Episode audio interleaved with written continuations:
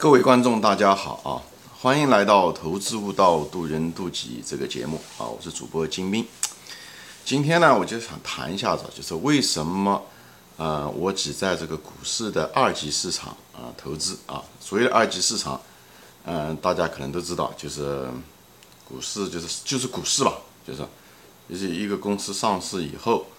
嗯，参与啊，上市以后这些。可以买卖股票的这种市场叫做二级市场，对吧？那么一级市场呢，就是什么呢？就是所谓的上市前的一些私募股权投资，对吧？上市之前，那么它就不是一个呃公共的公司，对吧？它是一个像一个私有权的一个公司。那么，比方说一些创业公司啊，对吧？那么有一些私募基金，你就嗯可以参与它的股权，对吧？你花钱，对不对？用真金白银跟他换他的股权，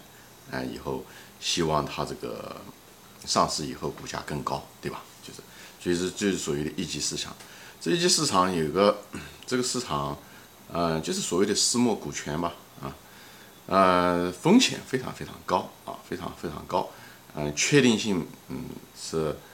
嗯很小的啊，所以也就是说成功的概率从一个某一个公司来说，嗯嗯，成功的概率是很低的啊，嗯，很低。那么，往往这些私募基金做的一件事情就是所谓的广种博收，就是投资很多家公司，那么概率小，那么他希望呢，嗯，赔率可以高一些，对吧？一百家公司，那么有一家、两家能够他最后成了，对不对？他这个股权可以翻很多倍，所以这个经常在电视上面，嗯，媒体上面就能报道这种，因为这种东西往往故事性很强，对吧？啊，投资花了十万块钱，最后变成一个亿啊。涨涨了一千倍，嗯，所以就是这样，故事性很强。但是他们常常忽略了一个什么呢？就是这个风险啊，就是所谓的概率是非常非常小的。还有另外一方面呢，就是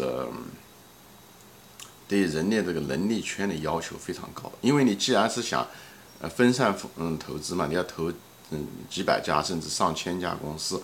那么。呃，你也得懂这些公司啊，对吧？或者说懂那个行业它的趋势啊等等。那么一个人或者是几个人，你怎么可能懂那么多行业或者是子行业呢？这是能力圈本身其实就超过了大绝大多数人的这个范围，因为他能力圈要求太广啊，这是一方面。呃，以后呢，你要对这个变化啊，就是未来的变化，往往因为他们投资的这些公司都是一些小企业啊，呃，就是。创业公司不确定性很大，呃，那个运气的成分其实是很大的，因为你未来只会有一个，对不对？你你要问一千个投资者，他对未来都有一千种描述和版本，但未来只会发生一种，对吧？那么也就是说，你成功的概率是非常非常小的，因为如果这市场上有一千个像你这样的投资者，因为每个人基本上对未来都有不同的看法啊，那么嗯。未来只有一种情况出现，所以你成功的概率就是千分之一。哈，我就拿这个简单的比喻，就是给大家一种感觉，呃，你的期望，呃，不要过于自大啊，就是从概率的角度来讲是很低的。所以就是说，你看这个对这方面要求，一个资金量要很大，这样你才能够有资格分散风险。这个对大多数个人投资者来说都不适用啊，都不适用。呃，另外呢，就是你要求你的能力圈要非常非常广。本身你你要知道的领域越多，你的精力越分散，你成为那个行业的专家的可能性就越小。也就是说，你识货的能力就越差，啊，就是识货的能力就越差。所以，不管你是北大毕业的好多么聪明人哈，你也就只有二十四小时，而且很多东西也不是只是靠你的智力啊，你就能够学会的。所以，人的自大啊，就是所以你能力圈这方面你又不行啊，就是无法满足这个东西。第三个就是变化和运气成分，它大多数情况下一级市场投资的都是年轻的创业的行业啊，所以呢，这种呢，它又是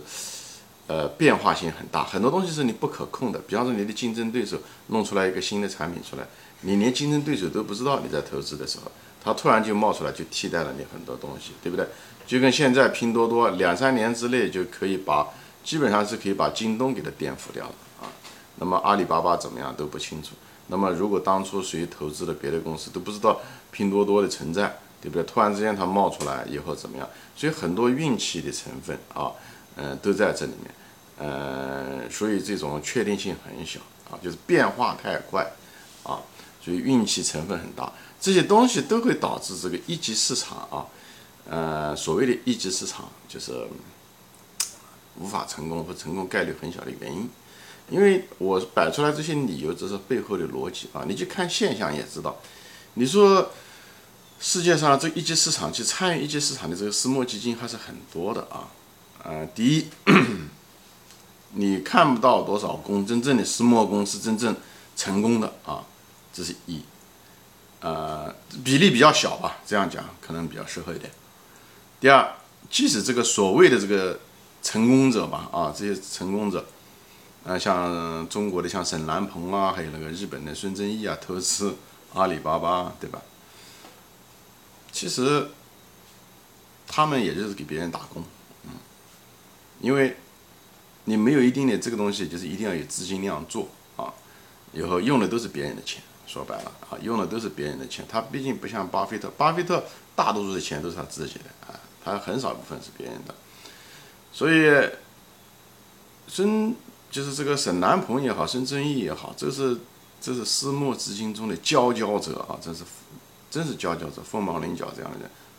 就很聪明、很聪明的人啊，也就是别人那个打工仔而已，就是说明这个行业其实是很不赚钱的啊，就是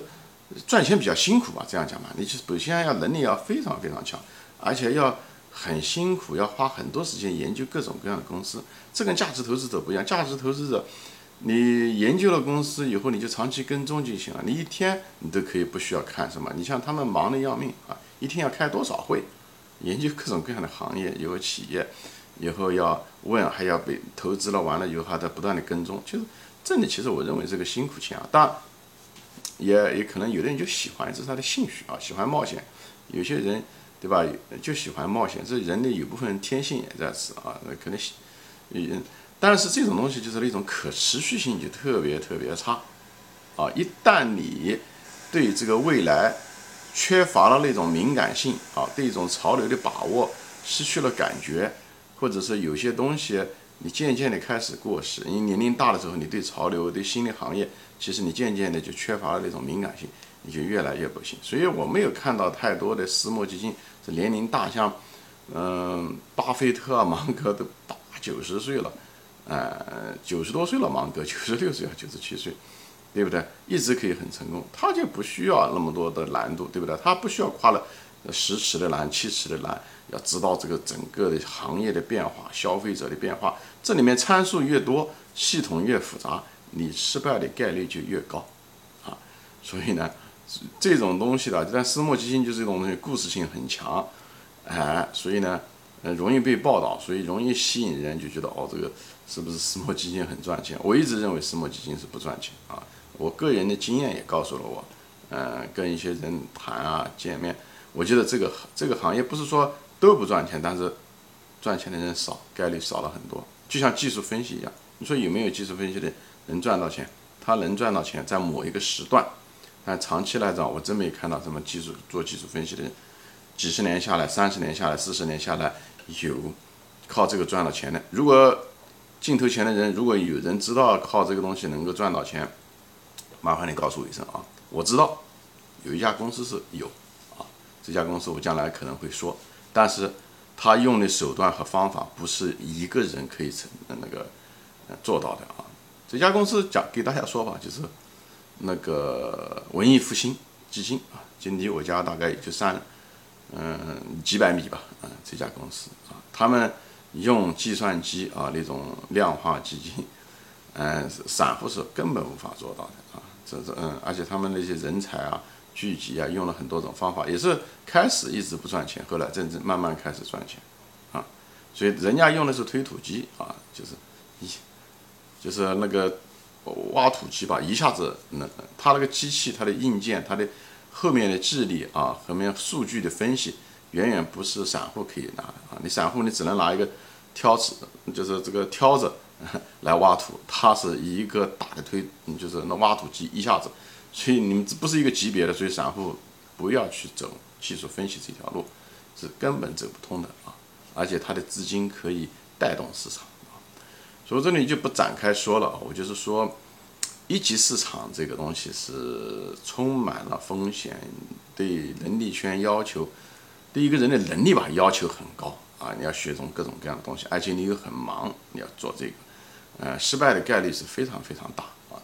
其实这些公司大多数都是赔钱，他投资的公司，这就是所谓的沉默的绝大多数啊。你看到的只是生存下来的伟大的啊，叫生存者偏差。没有人失败者，没有人告诉你他失败了，这公司没了，没有人说，不会很少出现在报纸上。而那种几个侥幸的成功者，却在在报纸上不断的被宣传，啊，这死的是绝大多数的沉默者啊。哎，你就看这些前面说了，这些即使凤毛麟角，这些私募呃投资的人。他成功了，这些人也都是讲白了就是别人的打工仔啊，所以又不可持续，哎，也对个人的要求你要不断的跟踪潮流和形势，就像一个人永远不可能保持年轻一样，这个行业是吃的是一个，我认为是一个不是绝对的年轻人的话吧，但是我觉得这个行业超过六十岁以后再往上都有很难很大的难度。啊所以，对个人的投资者是肯定更不适宜了啊！本身一大多数的人的资金量都很难超过一个亿，所以呢，你要投资一级市场几乎不可能啊！一个亿你怎么投资别人呢？啊，至少要，因为前面讲了这个成功概率很小，你至少要分散到一百家公司吧啊！那么一个亿你也只能够投多少呢？一百万投一家公司，很多公司可能都不让你投啊！行，今天就说到这里，我这个话没说完啊，就是我可能要。再分，呃，后面一集或者两集才能把它说完。我今天就谈一下子这个一级市场，嗯的弊病，所以这就是为什么我不投资一级市场的原因也在这啊。好，今天就说到这里，我们下次再见，欢迎转发。